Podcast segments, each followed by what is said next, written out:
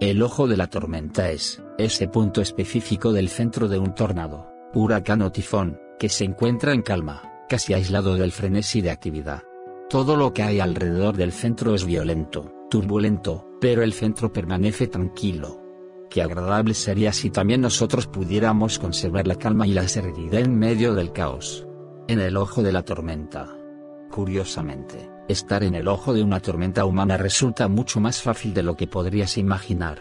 Lo único que se requiere es voluntad y práctica. Puedes hacerte el propósito de aprovechar la experiencia para conservar la calma puedes comprometerte a ser la única persona de la habitación que vaya a constituir un ejemplo de serenidad. Puedes practicar con la respiración. Puedes practicar tu capacidad para escuchar. Puedes dejar que los otros tengan razón y disfruten de la gloria. Lo importante es que puedes hacerlo si te lo propones. Descubrirás que, al hallarte en el ojo de la tormenta, tu mente es mucho más consciente de tu realidad inmediata, y disfrutarás como nunca antes.